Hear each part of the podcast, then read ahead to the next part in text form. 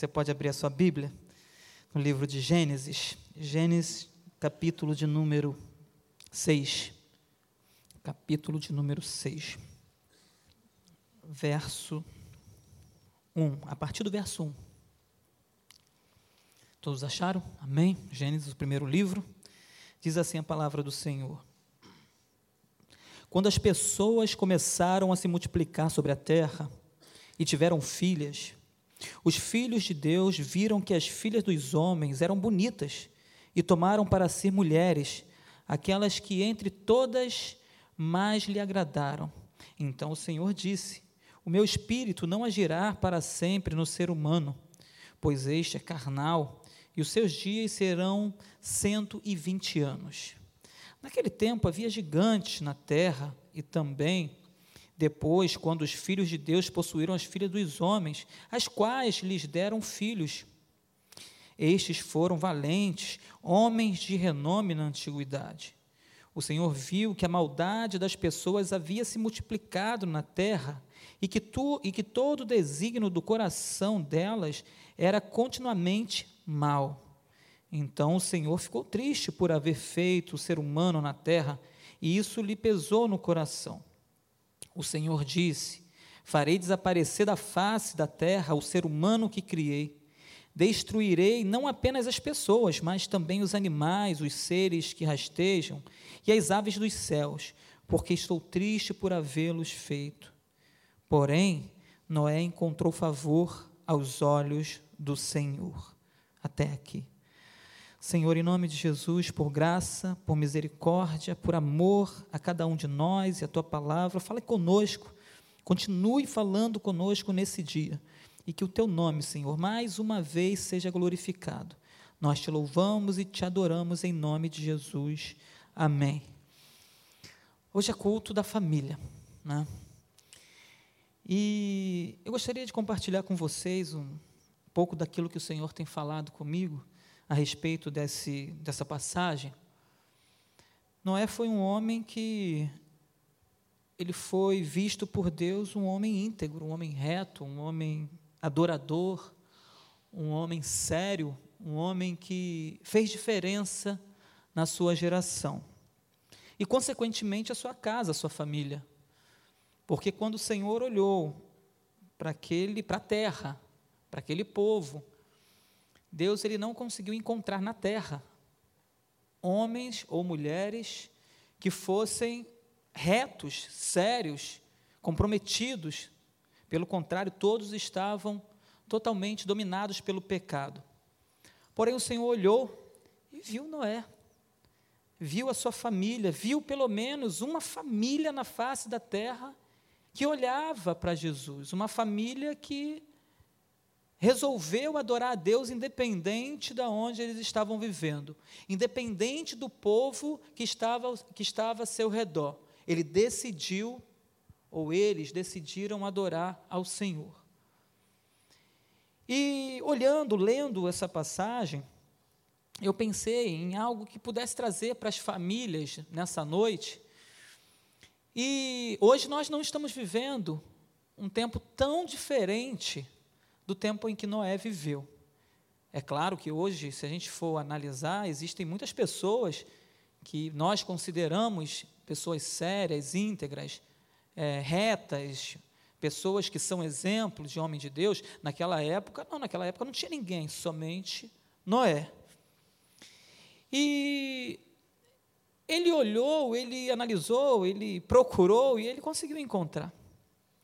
Porém, ele já estava com seu coração é, certo de que ele acabaria com toda a humanidade: homens, mulheres, crianças, animais, plantas, tudo que existia iria morrer. Isso já estava no coração de Deus.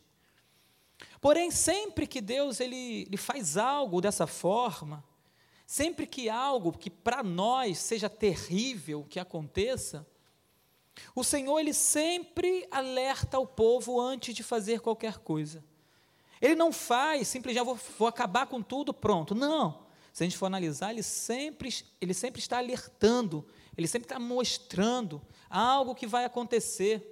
ele sempre está se revelando para que, de alguma forma, as pessoas possam olhar para ele, possam se arrepender dos seus pecados. Porém, aqui, o coração de Deus já estava certo de que ele iria destruir todo aquele povo, a humanidade iria se acabar.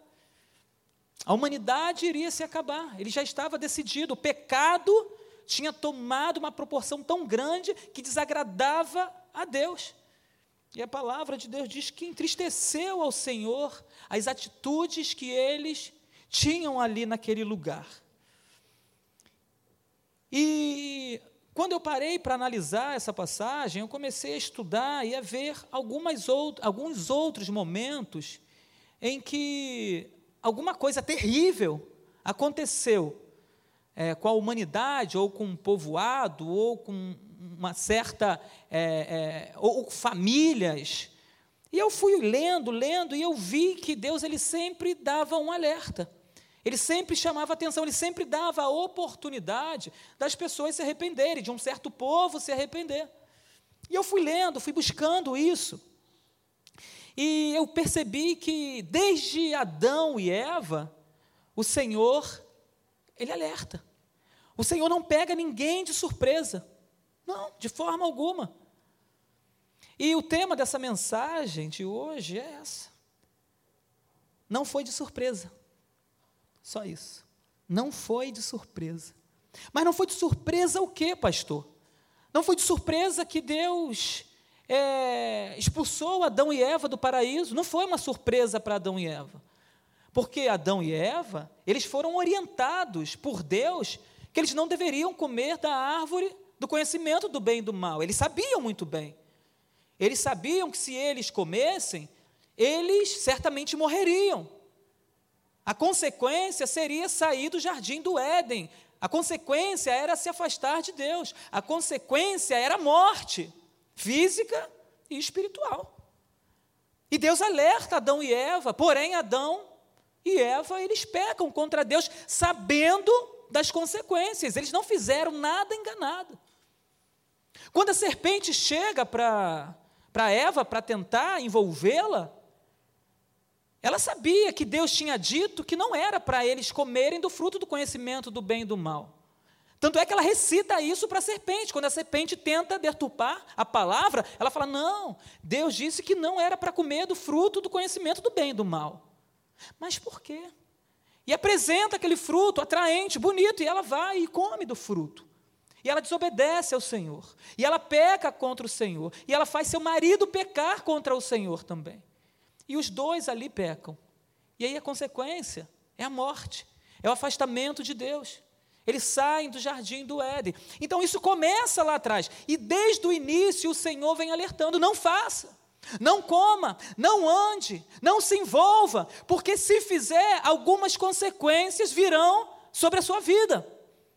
E por muitas vezes sobre a vida daqueles que estão próximos a você. E quando eu olho o dilúvio, o Senhor lhe alerta. O Senhor lhe chama Noé. Ele anuncia isso a Noé. E daqui a pouco a gente vai falar mais sobre o dilúvio.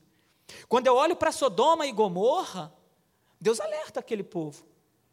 Pode ser que a gente não tenha relatos dele estar alertando todo o povo de Sodoma e Gomorra. Mas ele alerta Ló. Ele manda os anjos até a casa de Ló. E detalhe que quando ele manda os anjos lá, os anjos falam o seguinte: ó, você, sua esposa, suas filhas, seus, suas filhas têm marido, têm é, casada, como é que é a situação delas? Elas tinham lá os namorados, os genros lá do, de Ló. E aí ele fala, ele chama esses meninos e fala: olha só, vão embora comigo porque a cidade vai ser destruída. Deus vai destruir a cidade. Só que os meninos não levaram, não levaram a sério. A palavra de Deus diz que eles acharam que Ló estava brincando. Com a palavra de Deus não se brinca, com o Senhor não se brinca. E eles se afastaram, foram embora e não quiseram ir com Ló e com a sua família.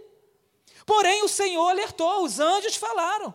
E ele foi lá e falou: Vamos embora daqui, porque a cidade vai ser destruída. Certamente esses meninos saíram e foram embora, e possivelmente até devem ter falado com, com os amigos: Cara, Ló está ficando doido. Está falando que a cidade vai ser destruída.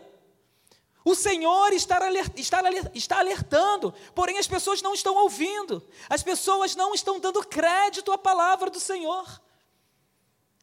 O próprio Isaías fala a respeito do próprio Jesus, quem deu crédito à nossa pregação. E olha que isso, dois mil, três mil anos depois. Porém, o Senhor está alertando o seu povo. As coisas vão acontecer, Sodoma e Gomorra é, serão destruídas, sim, porém Deus alertou. Deus, Deus falou. Esses meninos morreram porque eles quiseram, porque eles não ouviram a voz de Deus, porque eles não ouviram a instrução de Ló. E aqueles homens, inclusive o restante da cidade, morreu. Quando a gente fala de Nínive, Deus manda Jonas até Nínive para poder alertar aquele povo. E a princípio o povo ouve, porque Jonas vai, anuncia, diz para eles se arrependerem, porque se eles não se arrependerem, não se converterem ao Senhor, eles seriam destruídos. O que, que acontece? Eles se arrependem. Olha que bom, que, que coisa maravilhosa. Deus ele anuncia, ele fala: oh, Jonas, vai lá, prega, porque senão vou acabar com todo mundo, eu vou destruir a cidade de Nínive. Vai lá. Eu não vou pegar ninguém de surpresa, eu quero que eles ouçam primeiro, e se eles continuarem, eu vou destruir. Aí Jonas não quer, a gente conhece a história, ele vai para Tarsis ao invés de para Nínive, só que depois no meio do caminho, aquela coisa toda que a gente já conhece, e ele vai parar lá em Nínive, pregando, anunciando, e o povo se converte. E o povo entende, se converte ao Senhor, porém eles vivem 100 anos na presença do Senhor servindo a Deus. Porém, depois de 100 anos, eles não querem mais servir a Deus. E que, o que, que acontece? Nínive é destruída. Porém, eles tinham tido uma advertência a respeito disso. Se abandonarem ao Senhor, eles seriam destruídos. E depois de 100 anos, eles foram destruídos. Porque não ouviram, porque não permaneceram. E isso aconteceu. Quando a gente começa a olhar para o povo de Israel, quando a gente começa a, a, a ler a respeito dos cativeiros que, que Israel viveu, cativeiro na Síria, cativeiro na Babilônia, eles não caíram lá de paraquedas, meus irmãos. Eles foram instruídos a respeito disso, eles estavam em pecado, e o Senhor manda profetas, homens de Deus, para anunciar que eles iriam sofrer as consequências do pecado. Porém, eles não ouvem, eles não escutam aquilo que o Senhor tem anunciado, e por isso eles caem no pecado. Segunda Crônicas, capítulo 36, versos 15 e 16, diz o seguinte: O Senhor, Deus de seus pais, sempre de novo falou-lhe por meio de seus mensageiros, porque teve compaixão do seu povo e da sua própria morada mas eles zombaram dos mensageiros de Deus, desprezaram as palavras dele e debocharam dos seus profetas, até que a ira do Senhor veio sobre o seu povo, e não houve mais remédio.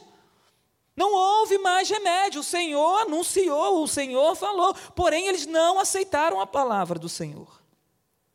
Jeremias 26, dos versos 4 ao 6, diz o seguinte: Diga-lhes o seguinte: assim diz o Senhor se vocês não me derem ouvidos para andarem na minha lei, que pus diante de vocês, e para ouvirem a palavra dos meus servos, os profetas, que sempre de novo lhes tenho enviado, e aos quais até agora vocês não quiseram ouvir, então farei com que este templo seja como Siló, e farei desta cidade maldição para todas as, as nações da terra.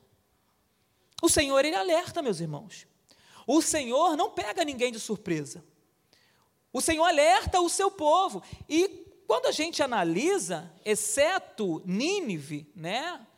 É, quando o Senhor fala, ele fala diretamente com o seu povo. Nínive não era um povo de Deus, mas Deus teve misericórdia dos ninivitas. E Deus salvou muitos ali. Eu creio que muitos dali daquela, daquele, daquela cidade, muitos foram salvos.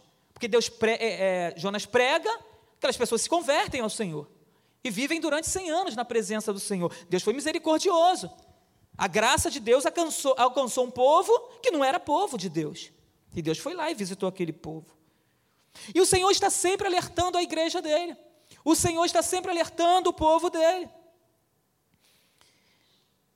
E o Senhor, ele alerta para quê? Para que venhamos ao arrependimento que possamos cair, que a nossa ficha possa cair e que a gente possa entender Que a gente possa entender que o Senhor, Ele está olhando para nós com um olhar de misericórdia e quer nos dar novas oportunidades. Ele não, não nos, ele não nos deixa cair de qualquer forma. A gente cai de acordo com aquilo que a gente deseja, com as nossas próprias, os nossos próprios desejos, nossos próprias, nossas próprias cobiças. Só que o Senhor ele está sempre alertando para a gente não cair, para a gente não errar. Ele sempre olha para o povo dele, por mais que o povo seja um povo incrédulo, um povo adúltero, um povo é, idólatra, ele sempre olha para o povo com um olhar de graça e com um olhar de misericórdia, com o intuito de salvar, com o intuito de fazer as pessoas saírem do meio que estão vivendo.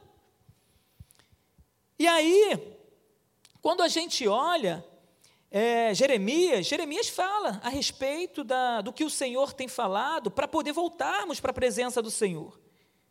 Ele chama o povo ao arrependimento. Jeremias 4:1 diz o seguinte: Se você voltar, ó Israel, volte para mim, diz o Senhor. Se remover as suas abominações de diante de mim, você não mais andará sem rumo. Ô Israel, olha para mim, Israel. Meu povo, olha para mim. Porque se vocês olharem para mim, vocês não vão andar mais errantes. Vocês não vão andar mais sem rumo. Vocês vão andar na minha presença e eu vou dar a direção que vocês precisam. Mas olhem para mim. Porém, o povo não queria olhar para o Senhor. Só que quando eles vão para o cativeiro, eles não, eles não vão para o cativeiro sem saber do que estava acontecendo. Eles foram alertados. Eles sabiam o porquê estavam sofrendo aquelas consequências. Ninguém foi pego de surpresa. O Senhor, Ele sempre nos avisa. E nós estamos vivendo um tempo em que o Senhor tem avisado a igreja a respeito de diversas situações. A respeito da sua volta, Ele está avisando. Porém, muitos não estão dando ouvidos ao Senhor. O pecado ia aumentando lá naquela época de Noé. Aqueles homens, as mulheres que estavam vivendo um pecado terrível, Porém, quando a gente analisa, eles estavam vivendo em pecado, a terra estava contaminada. Porém, a gente para para pensar, eles estavam vivendo aproximadamente mil anos antes da criação. Se a gente for analisar cronologicamente, dentro daquilo que a gente entende aqui, desde Adão até a sua morte, eles estavam ali aproximadamente mil anos. Eles conheciam descendente de Adão, de Eva, eles conheciam pessoas que andavam com Deus. Eles conheciam a história da criação, não como nós, mas eles conheciam de pessoas que falavam para eles.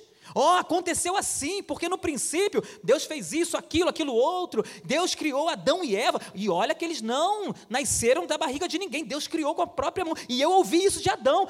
Adão andou por, com a gente aqui. Ele falou conosco. É, é. Só que esse povo não estava mais crendo nisso não estava dando ouvidos, não estava dando ouvidos ao que aqueles que talvez andaram estavam falando. E simplesmente se voltaram todos. A palavra de Deus diz que todos. Ninguém, além de Noé e a sua família, ninguém restou, todos morreram. Homens que viveram muito próximo de Adão e Eva. Mas mesmo assim eles decidiram ficar na prática do pecado. E a palavra de Deus diz que a maldade se multiplicava. A maldade se multiplicava e seus corações eram maus. Como pode uma humanidade que viveu tão próximo de Deus, tão próxima da criação, sabendo que o seu Deus, o Criador, ele estava ali andando com eles, ele estava olhando para eles, como pode uma humanidade que viveu com aqueles que, que foram criados pelas mãos de Deus, simplesmente abrirem mão da presença de Deus e se voltarem para o pecado? Mas isso que aconteceu. Eles se voltaram para o pecado. Ainda que Deus tivesse decretado, aquele povo poderia se arrepender. Nosso Deus é misericordioso. Eles poderiam se arrepender. E Deus poderia perdoá-los. Só que Deus deu uma ordem a Noé: Noé, tu vai fazer uma arca. E ele começou a fazer a sua arca. A ordem para Noé era fazer a arca, não era outra coisa. A ordem para Noé não era, Noé, pregue salvação. Noé, pregue arrependimento. Noé, o mundo está contaminado, as pessoas estão mergulhadas no pecado. Noé, pregue a salvação. Não foi isso que Deus falou para Noé. O que Deus disse para Noé: Noé, faça uma arca, porque eu vou acabar com a humanidade, a qual eu criei. E Noé segue a ordem do Senhor. E durante um período Segundo alguns estudiosos, 40, 50 anos, outros falam até em 100 anos, ele, ele ficou é, é, construindo a arca. E ficou. Ele estava construindo a arca. Porém, aqueles homens que passavam certamente olhavam aquele grande barco sendo construído. A palavra de Deus não diz que, pelo menos eu não achei, eu não encontrei nos meus estudos, passagens que evidenciam que as pessoas estavam zombando dele e tal, a gente pega alguns versículos e presume isso. Mas possivelmente eles estavam ali olhando tudo aquilo acontecendo e simplesmente não deu. Não deu ouvidos a, ao que Noé talvez falasse. Não deram importância àquele grande barco que estava sendo feito. Porém, Noé, em momento algum, ele pregou arrependimento. Alguns dizem por aí que ele pregou para que eles pudessem se arrepender, para que eles pudessem entrar na arca. Só que a gente vai entender que isso não é, não é, não é bíblico. Noé não foi chamado para pregar salvação nem arrependimento. Ele foi chamado para construir um barco. Para ele e a sua família. Para ele e a sua família. Deus olha e diante de tanta iniquidade, ele vê Noé. E ele vê a sua família. Eu quero fazer uma pergunta hoje, uma pergunta retórica.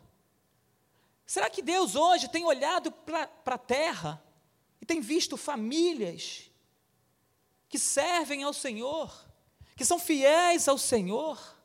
Que se o Senhor fosse fazer como naquela época, acabar com o planeta, será que a sua família entraria na arca? Será que você entraria na arca? Será que você e eu, será que nós, o Senhor olhar, eh, olhando para a terra, será que ele, ele iria encontrar em nós verdadeiros adoradores, famílias que seriam separadas? Ou não? Mas ele olhou e viu Noé, viu a sua família, viu que Noé dava bom exemplo, viu que Noé era um bom marido, viu que Noé era um bom servo do Senhor. E ele achou em Noé um homem de Deus. Deus ele preserva a humanidade por causa de uma família. Deus ele olha para a humanidade e preserva a humanidade por causa de uma família. Uma família que fez diferença, porque se Noé e a sua família não tivessem andado na presença do Senhor, olhado para o Senhor e temido ao Senhor, talvez nós não estaríamos aqui. Eu não sei qual seria o outro projeto de Deus para a humanidade, eu não sei. Porque todos estariam contaminados, se assim fosse com Noé também. Porém, Deus olhou e viu graça em Noé. Deus olhou e viu que Noé era um homem sério, um homem de Deus, um homem que temia Deus. E aí ele preserva Noé e fala: Noé, vai fazer uma arca, entra você e a sua família. Não era entra você e todo mundo que se arrepender. A gente vai entender isso. E Noé dá início à construção da arca. Noé dá início à construção. Noé não fica preocupado em pregar para que as pessoas se arrependam. Pois ele tinha uma ordem, e a ordem era fazer a arca, para que a sua família entrasse, que os animais entrassem. Se a gente for analisar, nem no Antigo Testamento, nem no Novo Testamento, fala que ele pregou arrependimento, fala que ele pregou salvação, em momento algum, e a gente vai entender. Gênesis 6, versículo 7 diz o seguinte: E disse o Senhor: Destruirei de sobre a face da terra o homem que criei, desde o homem até o animal, até o réptil e até a ave dos céus, porque me arrependo de os haver feito. Vou acabar. Gênesis 6, 12 diz o seguinte: E viu Deus a terra, e eis que estava corrompida, porque toda a carne havia corrompido o seu caminho sobre a terra.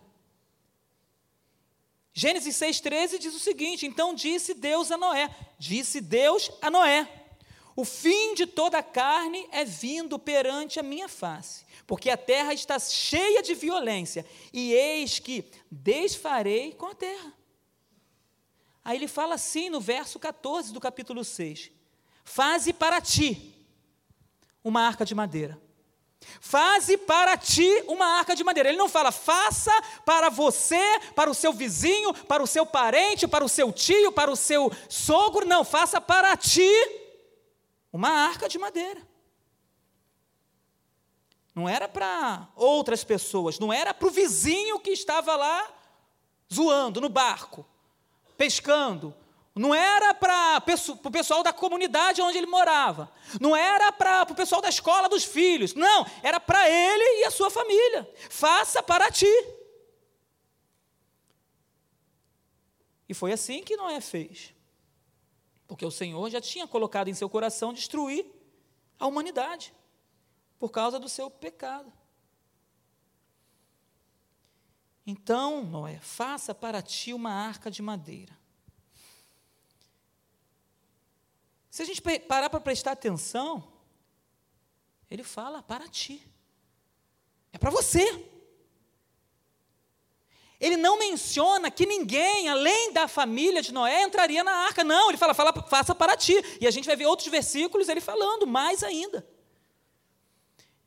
Então, se a gente parar para prestar atenção à arca, às vezes a gente prega, não, porque Noé pregava e falava: arrependam-se, venham, entrem na arca. Gente, se o pessoal entrasse na arca, coitado de Noé, Noé que não ia ficar. Ele ia sair e o pessoal ia entrar. Porque ele ia estar em desobediência. Só que aí o Senhor fala: faça para ti. E Noé fez. E Noé cumpriu com aquilo que Deus tinha ordenado. Gênesis 6,17 diz o seguinte: Porque eis que eu trago um dilúvio de água sobre a terra, para desfazer toda a carne em que há espírito de vida debaixo dos céus. Tudo que há na terra expirará. Mas contigo, versículo 18 diz: Mas contigo estabelecerei o meu pacto, e entrarás tu na arca Tu e os teus filhos, e a tua mulher, e as mulheres de teus filhos. Então aqui o Senhor está deixando claro: a arca não é que você vai fazer, não é para o teu vizinho, não é para o teu parente, não é para o teu avô, não é para é para você, para sua mulher, para os seus filhos e para as mulheres de seus filhos. Noé, me obedeça. Eu vi graça em você e eu já decidi, eu não vou poupar a vida de ninguém, exceto da sua família. Se Noé começasse a pregar arrependimento, salvação, para que todos entrassem na arca, Noé estaria desobedecendo a palavra de Deus. Deus já tinha decidido em seu coração acabar com toda a humanidade por causa do pecado. Porém, o Senhor ele alerta ao povo. Uma grande arca está sendo feita em um lugar onde talvez não houvesse nem rios. Não, não havia um mar naquele lugar. Só que o Senhor está falando, não é fácil.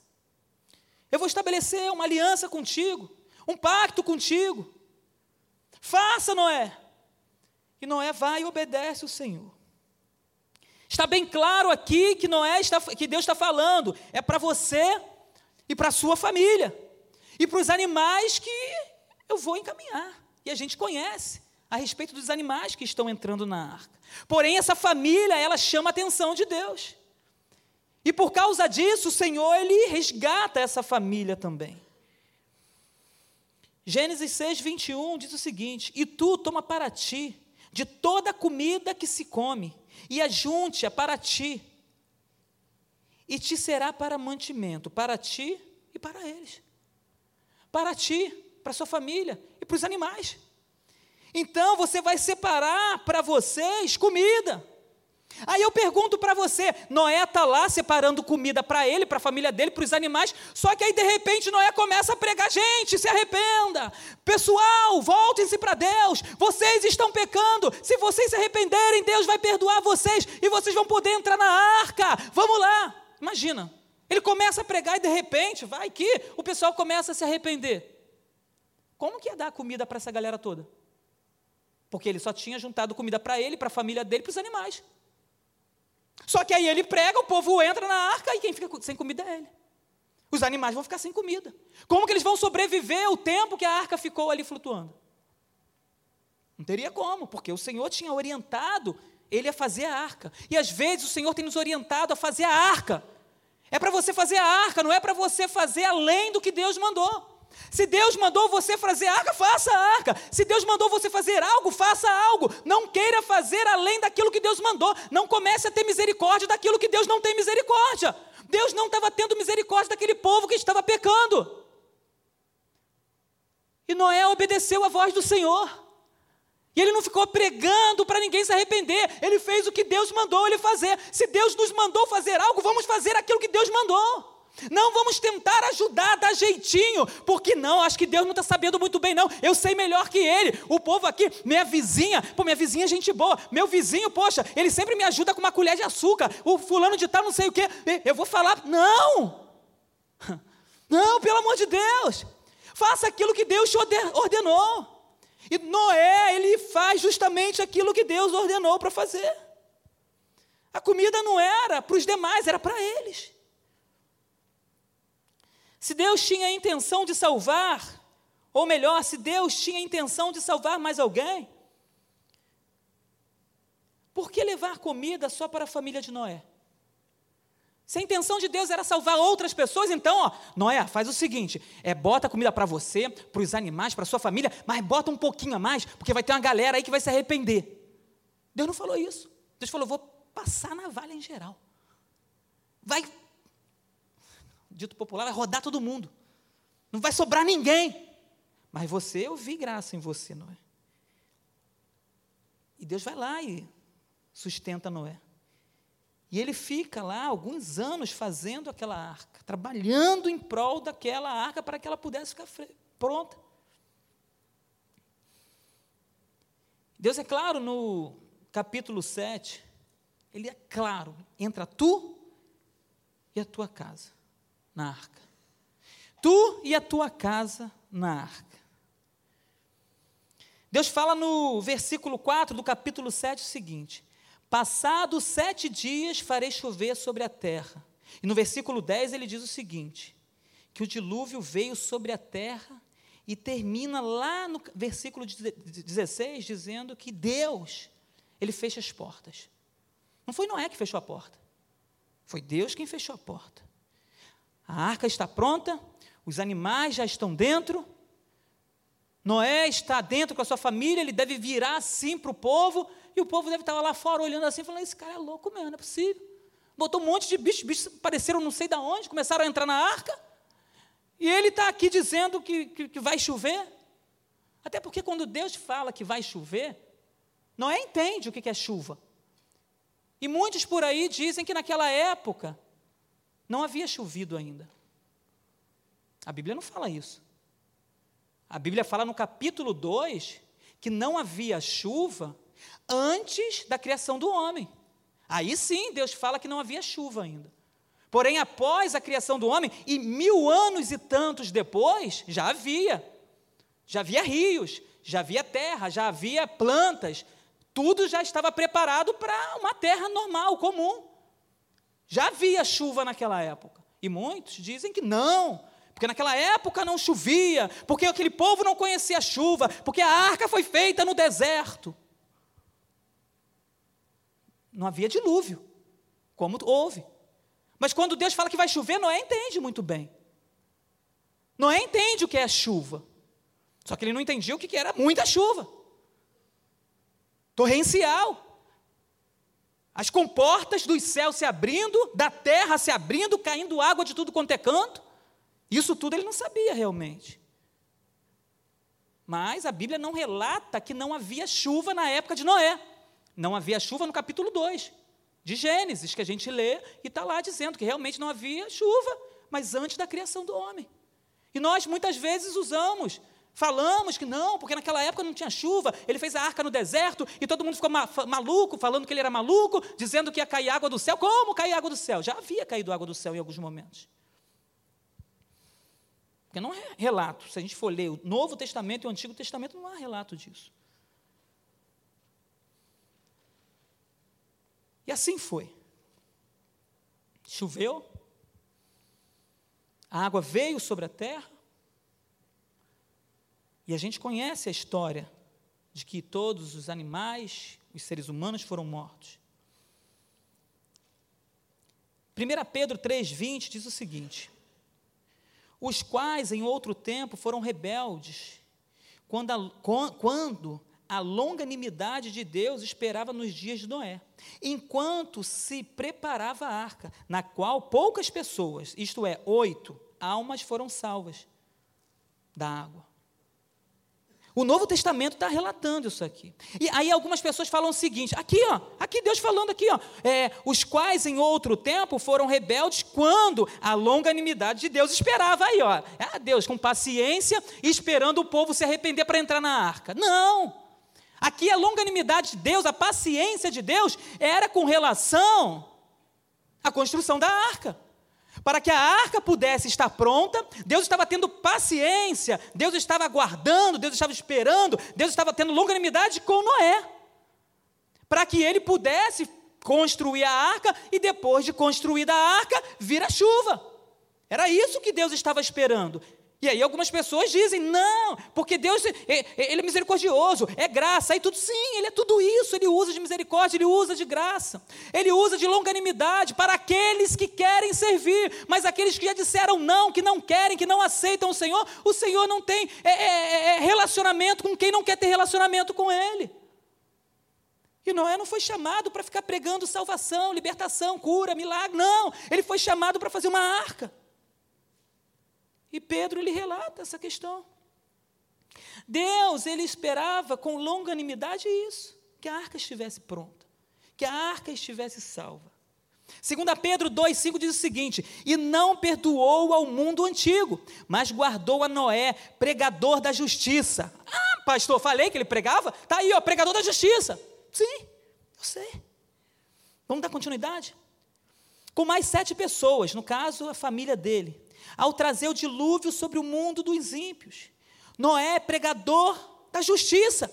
Aqui ele não está dizendo Noé é pregador de boas novas, pregador do evangelho, pregador da salvação, pregador da libertação, pregador do, do, do ministério, sei lá. Não. Pregador da justiça. Não pregador gra da graça, mas um pregador da justiça. Nos dá a entender, enquanto ele construía a arca, ele observava o pecado do povo. Ele estava ali construindo, estava olhando para o povo.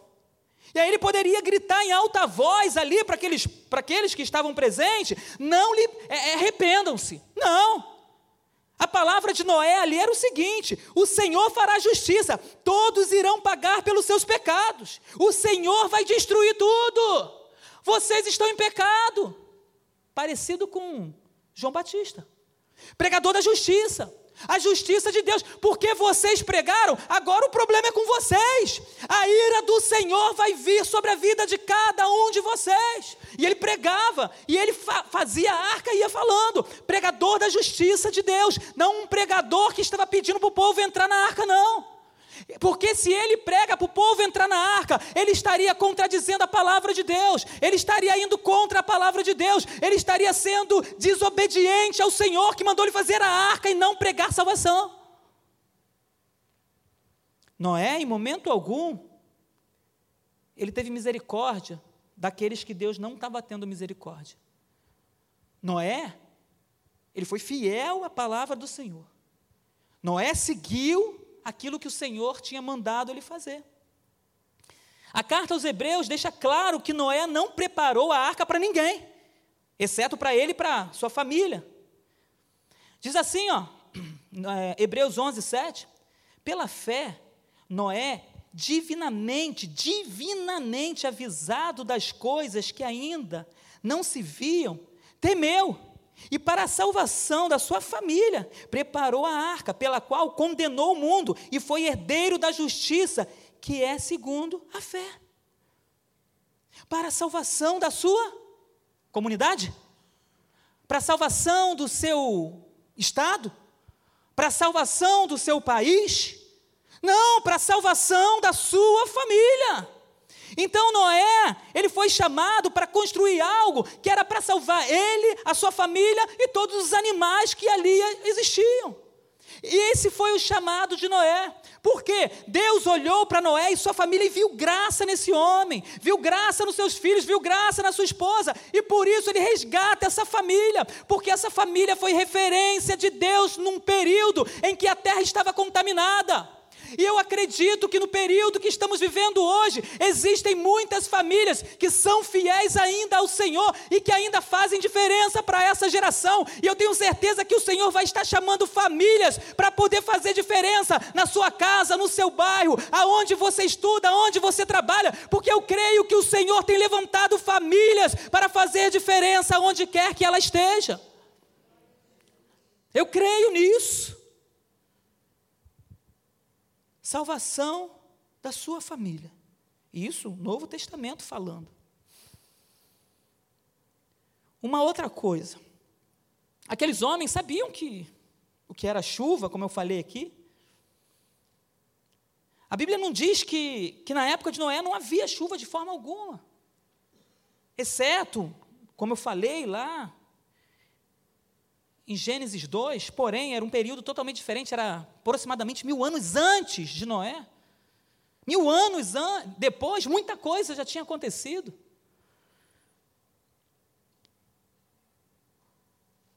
E a gente tem algumas bases a respeito disso, para que a gente possa afirmar que nesse, nessa época havia chuva. Já havia passado, como eu falei, mais de mil anos, até Noé. Quando Deus fala que não havia chuva, ele se refere justamente ao capítulo 2, que eu acabei de falar também. Até porque o homem não tinha sido feito ainda. Ainda não tinha se formado as plantas. A relva não existia. E não havia ninguém para cultivar o solo. Então por isso não havia chuva. Por isso não havia chuva. E na época de Noé já havia rios. Até porque no capítulo 2 mesmo fala que os rios já existiam, então ele começa a formar tudo, e esses rios existiam na época de Noé. Se a gente for analisar vapor ou neblina, não eram suficientes para encher um rio. Então, após a criação do homem, após a plantação do jardim e após a criação dos rios, aí sim, está tudo preparado para começar a chover. Já existe substância suficiente para que as águas dos rios evaporem e formem as nuvens. E assim cai a chuva. Então, durante mil anos, mil anos e pouco, isso tudo o Senhor criou para que nós vivêssemos em uma terra aonde a chuva caísse, aonde molhasse a plantação, aonde o homem pudesse se sustentar. Então, na época de Noé, sim, chovia. E ele foi obediente ao Senhor, independente de qualquer coisa, ele foi obediente ao Senhor, ainda que aquele povo olhasse e, e, e, e quisesse de alguma forma julgar, condenar, blasfemar contra ele ou falar qualquer coisa contra Noé, Noé simplesmente parou e observou tudo aquilo que Deus tinha falado, e Noé obedeceu, e por ele obedecer, ele foi referência de Deus numa geração, e a, a obediência faz toda a diferença na vida de um homem, na vida de uma mulher, na vida de uma família. A obediência vai fazer toda a diferença na nossa vida. E se nós queremos ter uma família abençoada, uma família ungida, uma família separada, nós precisamos ouvir a palavra de Deus e dar crédito àquilo que o Senhor tem falado conosco e, e, e fazermos segundo aquilo que Ele quer que façamos. Não, faz, não fazermos aquilo que simplesmente queremos fazer. Então a chuva caiu, as comportas se abriram. Noé e sua família, eles entraram pela arca. Os animais foram salvos. Aqueles homens e aquelas mulheres, aqueles que ficaram fora da arca, todos morreram. Acabou. Os animais que não entraram morreram. As plantações morreram.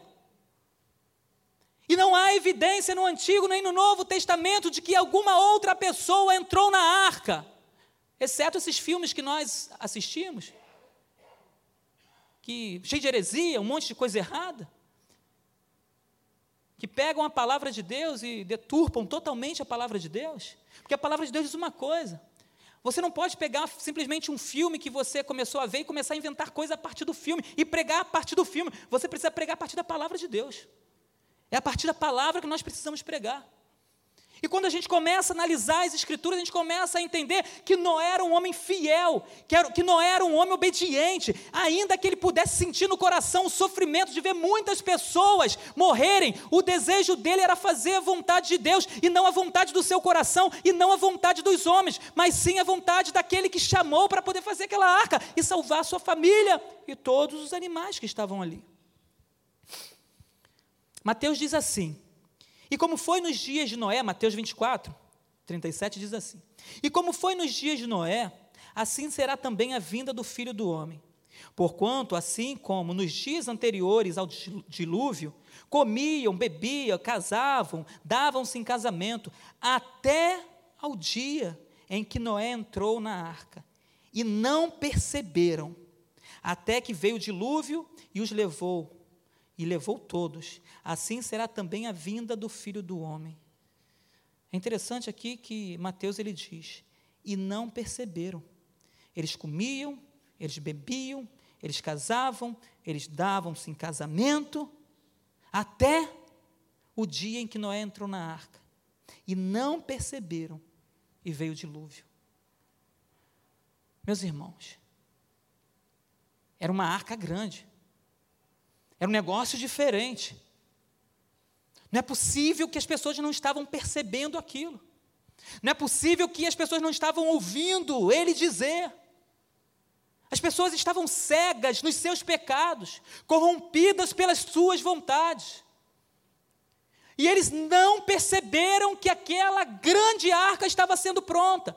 E quando eles pararam para analisar alguma coisa. Noé já estava dentro da arca, a chuva já havia caído, as comportas tinham se abrido, abertos, e, é, e eles ficaram a ver navios.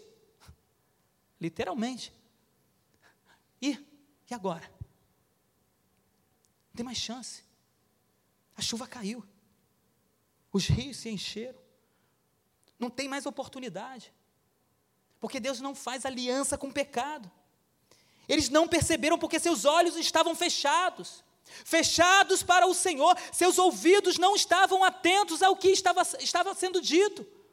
Eles não perceberam, meus irmãos, eles não perceberam que aquela arca estava sendo preparada para salvar uma parte da humanidade, e a parte da humanidade que era para ser salva era um grupo de oito pessoas para que pudesse preservar a humanidade, mas nem isso eles perceberam. Por quê? O pecado tomou tanto a vida deles, os envolveu de tal maneira que eles não acreditavam que poderia vir um, um, um, um dilúvio sobre a terra. Um grande temporal, uma grande tempestade que tomasse aquela terra. Não, eles não perceberam, eles estavam desatentos. Romanos 1, 12, 21 diz o seguinte: Não perceberam, porque seus olhos já não estavam mais no Senhor e o Senhor os entregou às suas paixões e os seus desejos. Como diz Paulo em Romanos, capítulo 1, versículo 21. Eles não perceberam.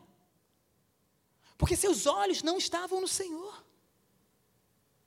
E o Senhor os entregou às paixões, aos desejos, à bebida, à prostituição, à avareza, a tudo aquilo que naquela época eles faziam, Deus os entregou e permitiu que eles vivessem daquela forma. Depois, Paulo no Novo Testamento vem falando basicamente a mesma coisa, para aqueles que desejaram seguir suas vontades, desejaram seguir seus prazeres, e Deus os entregou.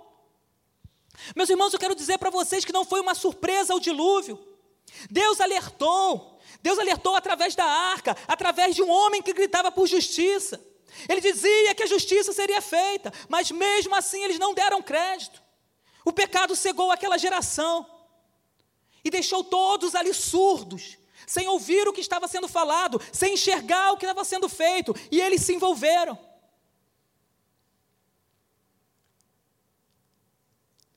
Eles se perderam.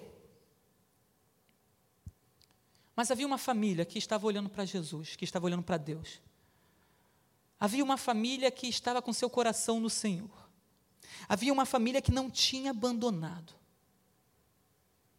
Havia uma família que acreditava em Deus, que não deixou se corromper. E eu olhando essa história,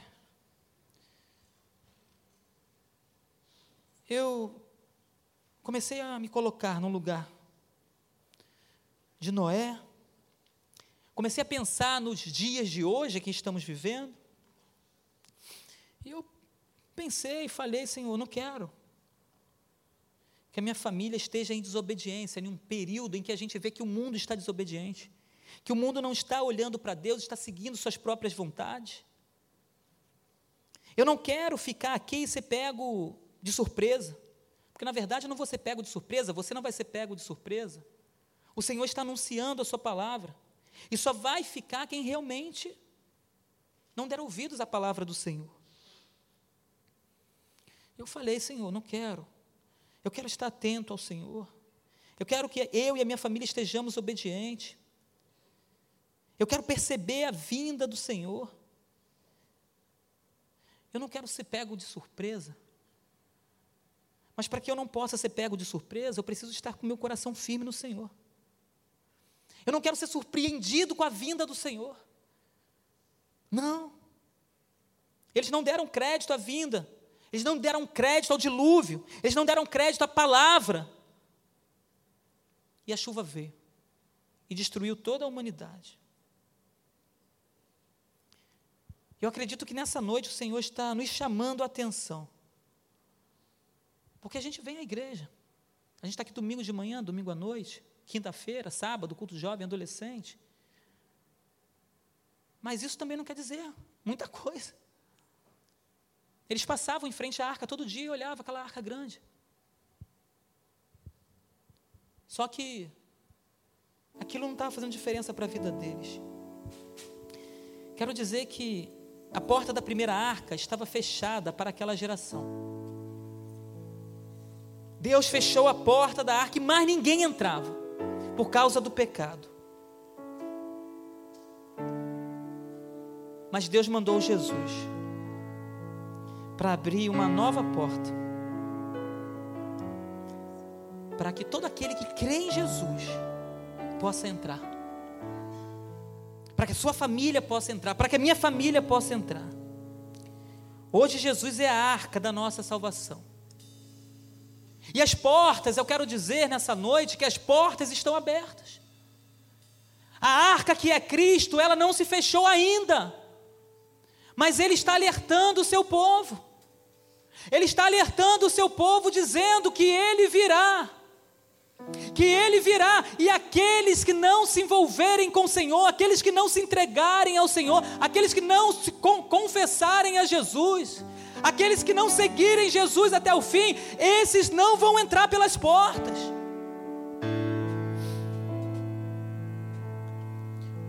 Hoje a porta está aberta, mas não para um pequeno grupo de oito pessoas.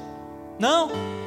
Hoje as portas estão abertas para todos aqueles que desejarem entrar pelas portas. Todos aqueles que desejarem entregar suas vidas para Jesus. Todos aqueles que querem colocar a sua família dentro da arca. Naquela época aconteceu tudo isso, porém uma família foi achada, adoradora. Uma família fez diferença naquela nação naquela geração. E hoje eu quero orar para que a minha família, para que a sua família faça diferença nessa geração, que nós venhamos a impactar uma geração, para que nós hoje possamos, pela graça, pregar salvação, pregar libertação, pregar cura, que possamos anunciar a vinda do Messias mas não só a mim, a você, mas todos da nossa família. Talvez você tenha um filho, uma filha, um marido, uma esposa que ainda não entregou sua vida para Jesus, mas eu quero dizer para você essa noite: se você crê e você entregar, as portas estão abertas para que a sua família possa entrar e permanecer nessa arca, permanecer até a vinda do Senhor. Mas o melhor não é você ficar de frente para a arca, olhando a arca de fora. O negócio é você entrar para a arca, porque vai chegar um momento que o Senhor vai fechar e quem estiver dentro vai ser salvo. E aqueles que estiverem fora perderão a sua salvação. O Senhor ele sempre alerta o seu povo. O Senhor está alertando o seu povo hoje para que possamos permanecer firmes, inabaláveis, olhando para Jesus e dando crédito à sua pregação. Eu não quero, não vou chamar ninguém aqui à frente. Eu gostaria de orar com todos, inclusive eu me coloco nessa oração, pedindo ao Senhor que faça com que nossos corações estejam sensíveis para ouvir a sua voz, para não per, para que não venhamos a perder o tempo da vinda do Senhor, mas que possamos dizer que nós e a nossa casa servimos ao Senhor e que a gente não vai perder essa oportunidade que Jesus está nos dando de entrarmos pelas portas que o Senhor tem aberto. E certamente, naquele dia, iremos estar nas bodas do Cordeiro. E a nossa família vai estar ali. Porque demos ouvido. E não fomos incrédulos. E que obedecemos a palavra do Senhor. Abaixe a sua cabeça. Senhor, em nome de Jesus. O Senhor tem falado com cada um de nós ao longo de tanto tempo. Enquanto o seu povo é povo, Jesus o Senhor tem alertado. O Senhor nunca pegou ninguém desprevenido. Todos foram alertados a respeito de alguma coisa ao longo da história. O Senhor tem alertado, tem falado, tem se manifestado. Por muitos momentos, Senhor, o teu povo sofreu por não dar ouvidos ao Senhor. Aquele povo na época de Noé sofreu por não ter dado ouvidos ao Senhor e ter se, se envolvido com pecado. Mas te damos graças porque o Senhor olhou para Noé e a sua família. E por causa dele, Senhor, hoje estamos aqui também. Porque o Senhor fez uma promessa. E através dessa promessa, Senhor, a tua palavra chegou a cada um de nós. Senhor, em nome de Jesus Cristo, que o Senhor venha tomar cada família aqui essa noite. Ó Deus, que não venhamos a perder, Senhor, de forma alguma a tua palavra, que a tua palavra esteja gravada no nosso coração. Ó Deus, que possamos dar crédito a tudo aquilo que o Senhor falou, tudo aquilo que o Senhor vem falando. Ó Deus, em nome de Jesus Cristo, Pai. Ó Deus, que não fiquemos insensíveis à tua palavra. Ó Deus, mas que possamos ficar atentos, Senhor, porque sabemos que o desejo do Senhor é que todos nós sejamos salvos. Ó Deus, e que sejamos como Noé que possamos obedecer a tua palavra. Ó Deus, que não venhamos a obedecer os desejos dos nossos corações, que não venhamos a, a obedecer os prazeres que são gerados em nós, que não possamos, Senhor, obedecer aquilo que o nosso coração, Pai, nos orienta a fazer. Ó Deus, mas que possamos, Senhor, obedecer a tua palavra e que possamos ter misericórdia daquilo que o Senhor tem misericórdia e que não venhamos a ter misericórdia daquilo que o Senhor não tem misericórdia que possamos guardar o nosso coração fiel e íntegro, ainda que a sociedade fale alguma coisa contrária a nós, nós possamos olhar para o Senhor e que possamos permanecer firmes ao Senhor, até que o Senhor venha, e que possamos ver a nossa família salva, e que o Teu nome seja glorificado. Nós choramos, gratos em nome de Jesus.